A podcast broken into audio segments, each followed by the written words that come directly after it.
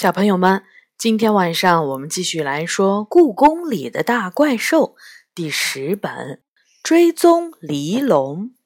这本书是由常怡写的，中国大百科全书出版社出版。今天我们来说第二章《月光马儿》。天色晚了，远方夕阳的余晖仍然在流动着。故宫里的路灯还没亮，御花园的宝相花街上却已经亮起了一串串彩色的小灯泡。稍远一点望去，像五颜六色的水果糖。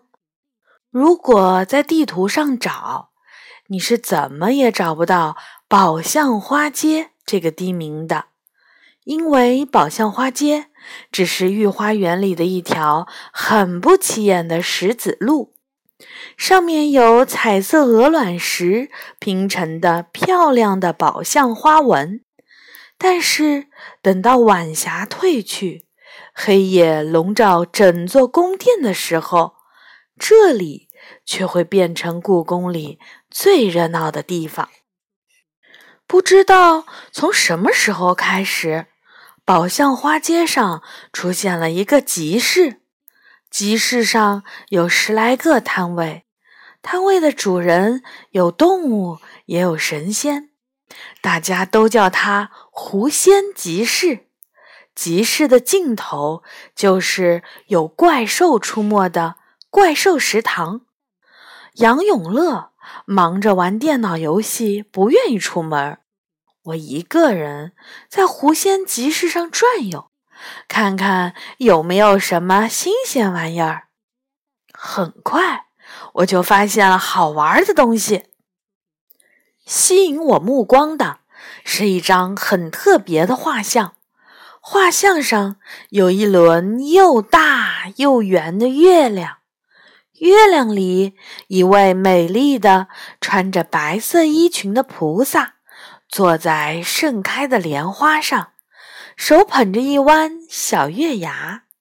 他的身下是一座白玉宫殿，一只小玉兔站在台阶上，正在捣药。这是什么？我在一个亮着白光的摊位前蹲下来。这是月光马儿，你要买吗？不买可不许摸。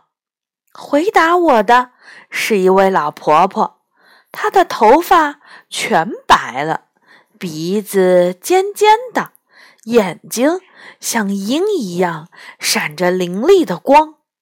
自从有狐仙集市开始，她就在这里摆摊儿，卖很多稀奇古怪的东西。大家都猜她是狐仙变的。但是他从来没有承认过。月光马儿，好奇怪的名字，有什么奇怪的？还不是你们人类自己取的名字。老婆婆的鼻子里发出了“呲”的一声。它是干什么用的？清朝的时候。它是被用来祭祀月亮的贡品。月光马儿会和西瓜、香炉、蜡烛、鸡冠花、毛豆枝、九节白藕等一起被放在供桌上。等到祭祀过后，月光马儿就会被烧掉。我吃了一惊，这么好看的画像，为什么要被烧掉？老婆婆不耐烦地说：“月光马儿就是要被烧掉的，你怎么有这么多问题？再问一个，再问一个就好了。”我恳求着。这上面画的月亮里的人，怎么一点儿都不像嫦娥呢？他本来就不是嫦娥，她是月光菩萨。月光菩萨是谁？我忍不住接着问。老婆婆没理会我的问题，而是不客气地说：“你到底买不买？”我一下子泄了气，摸了摸自己兜里几个可怜的零花钱，买是想买，但要多少钱呢？老婆婆上下打量着我，她的眼睛仿佛有透视功能。一眼就能看出我的兜里装着多少钱，十八块钱，不行不行，这个价钱可不能卖给你。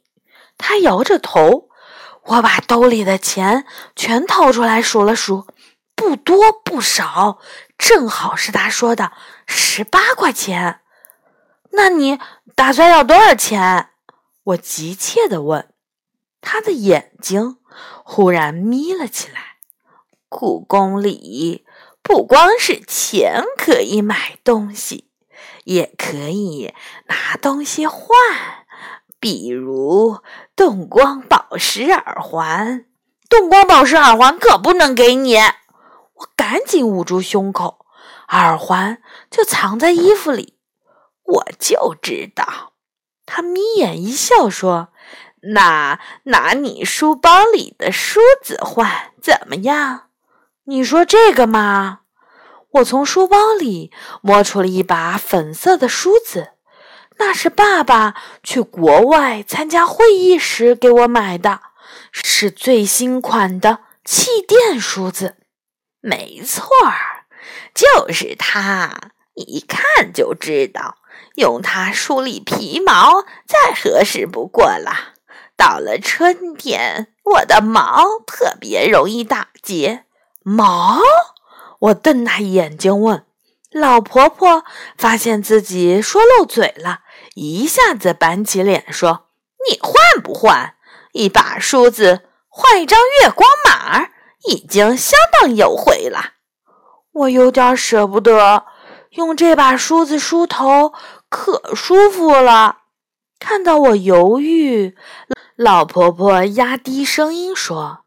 你可别小看月光马儿，你没听说过“月能移世界”吗？什么意思？我的耳朵竖了起来。和时间有关，我只能告诉你这么多啦。他故作神秘地说，他的话发挥了作用。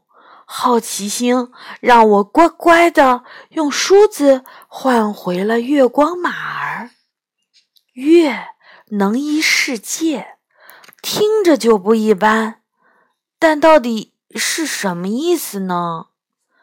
一回到妈妈的办公室，我就开始用电脑搜索“月能移世界”的意思。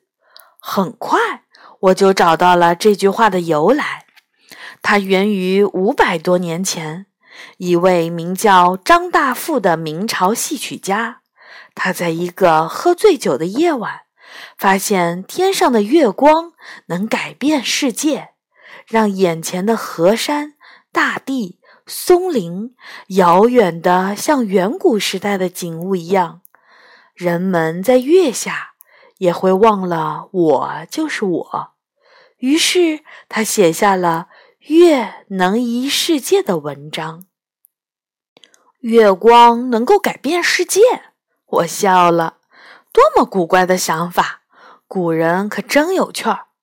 我拿着月光马儿走出屋子，路灯坏了，院中一片黑暗。月亮从云的缝隙中露出脑袋，真巧啊！今天居然是满月。我在台阶上坐下来，注视着月光下的红色建筑。西三所的这座小院儿已经快六百年了，可看起来仍然很漂亮。我等了一会儿，但月光马儿什么反应都没有，院子也没什么变化。于是我走进屋里，拿了一包薯片儿。和一大块榛子巧克力，在身上喷了点儿驱蚊液，重新回到院子里，一边吃薯片儿，一边等。当薯片儿被吃掉一半的时候，我开始怀疑自己是不是被那个老婆婆骗了。这就是一张普通的月光菩萨画像，也许连月光马儿的名字都是假的。就在考虑明天要不要去退货的时候，我突然想起他的话：“月光马儿是用来烧的。”我有点犹豫。这幅画像很精美，烧掉挺可惜，而且烧掉后就没法找老婆婆退货了。但如果不烧掉它，我就不能确定老婆婆的话是不是真的。吃了块榛子巧克力后，我从屋子里拿来了打火机。好吧，试试看。我深吸了一口气，小心地点燃了月光马儿。小小的火苗燃了起来，有股时间的味道。时间闻起来什么味儿？我笑了，被自己脑袋里的怪念头逗笑了。月光马儿几乎一瞬间就被烧成了灰。一阵凉风吹过，纸灰被吹散了。几乎同时，我听到有声音传来。没错儿，就在院子中间那棵松树的后面，有了一点动静，又闪出了一道微弱的光。我发现树后有一个人，他个头和我差不多高，手提一盏小小的灯笼。灯光照亮了他身上青蓝色的长袍和白净的脸，看起来像是从画里走出来的清朝小宫女儿。他吃惊地看着我，仿佛看见了外星人。我抬起手想说“你好”，但嘴却没动。我突然意识到，他可能不是人。我的心脏好像一下子缩紧了。我们俩对视了好一会儿，最后还是我说话了：“你好。”我尽量让自己的声音不要颤抖。小宫女儿没说话，只是微微弯了下膝盖。我知道这在清朝也是问好的意思。我叫李小雨。对方还是没说话。沉默让我觉得不安。我看到他在看我手里的薯片，就把薯片递过去。想吃吗？这是薯片儿，我最喜欢的烧烤味儿的。小宫女儿走过来，伸手去够薯片儿，眼看就要碰的了，但她的手就像雾一样，居然穿过了薯片儿。老天爷！小宫女儿大叫，灯笼掉到了地上。我倒不太吃惊，我已经猜到她是谁，但显然她自己并不知道。小宫女儿吓得浑身发抖，但过了一会儿，她冷静了下来。“你能捡起我的灯笼吗？”她轻声地问我。我尝试弯腰去捡。但是却碰不到灯笼，灯笼对我来说是透明的，我的手能从它中间穿过，却抓不住。这时候我才发现，小宫女儿其实也是半透明的。我透过她的身体，能看到后面的树和围墙。我还没说话，小宫女儿就先说：“你像是个影子。”我能透过你看到后面的屋门我看你也是这样。我说，我摸了摸自己的身体，温暖而柔软。我放下心来，我是真实的。同时，小宫女儿也在摸自己的脸和头发。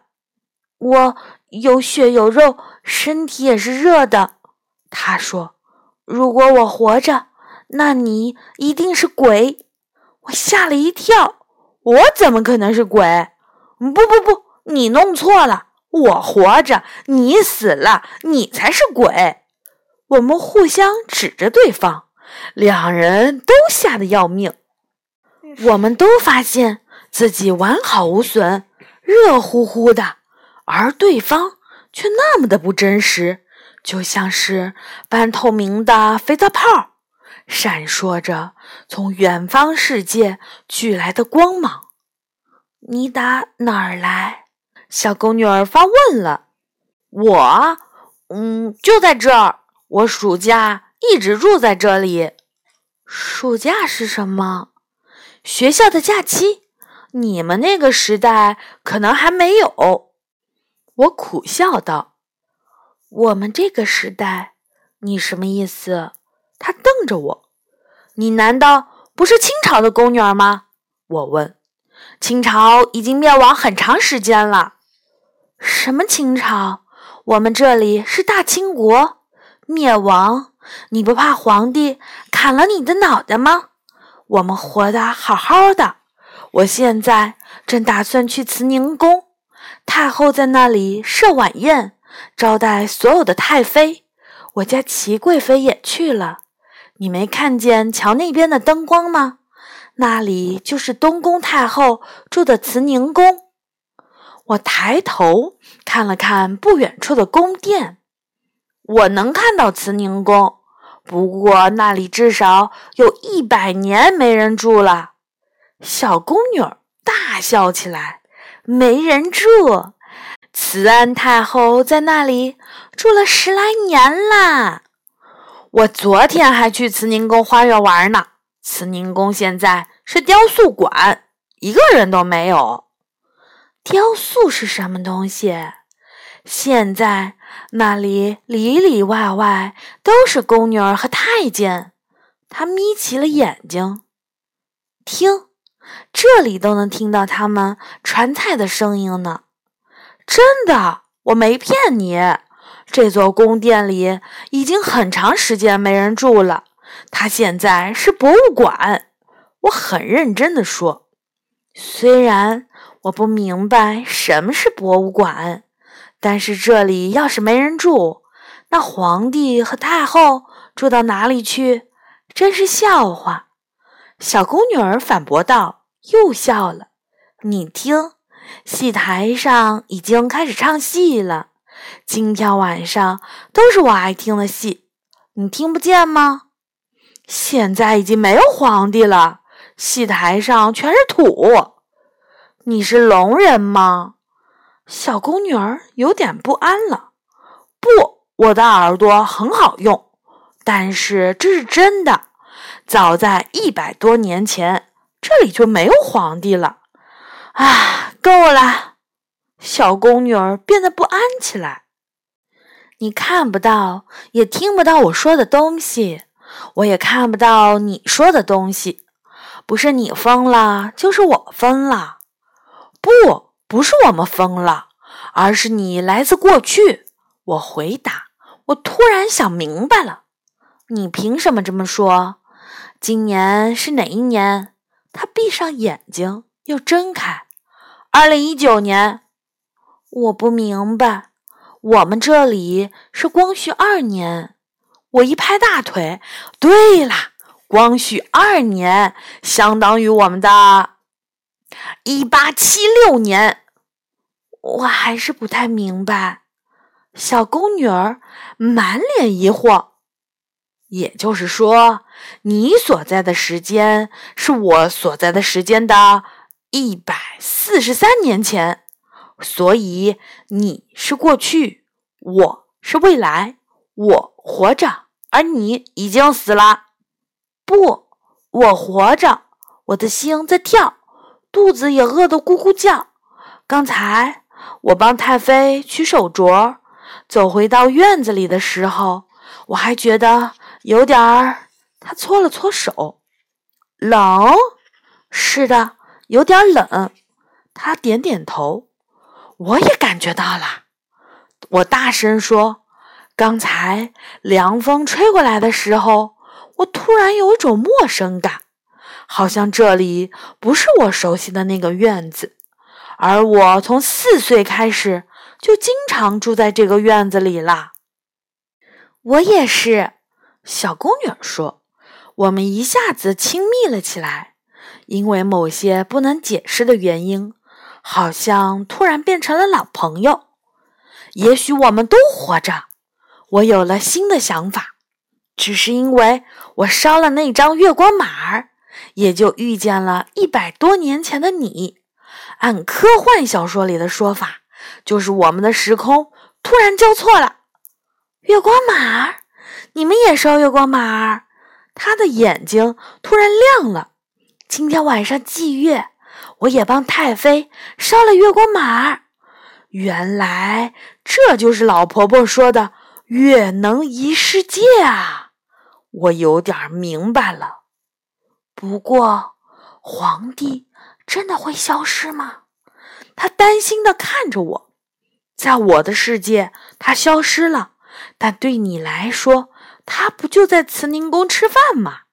我微笑着看着他。是啊，他也笑了。如果我们活着。谁是过去，谁是将来，又有什么关系呢？我要去晚宴上看戏了，否则第一出戏就要演完了。告别之前，我能摸摸你的手吗？小宫女儿乖乖地从袖子里伸出了一只白白嫩嫩的手，我也把手伸过去，我们的手并没有碰到，但是却融合在一起。我们会再见吗？他问。不知道，也许下一次我还能买到一张月光马儿。我回答。我真想带你去慈宁宫看戏，我也想让你看看一百多年后的世界。他叹了口气。回见，再见。我说。小宫女走出了院门，朝着慈宁宫的方向走去。我则转过身，走进妈妈的办公室。这真的不是做梦吗？我一屁股坐到了床上，而小宫女儿此刻也一定在纳闷儿。她今晚到底遇到了什么？故宫的院子里空荡荡的，没有一丝声响，月亮被云彩遮住了。一切都笼罩在黑暗中。故宫的晚上一向安静，但今晚比以往更宁静。好的，这一章呢就结束了。下一次我们会来说第三章。它可不是宠物。小朋友们，晚安。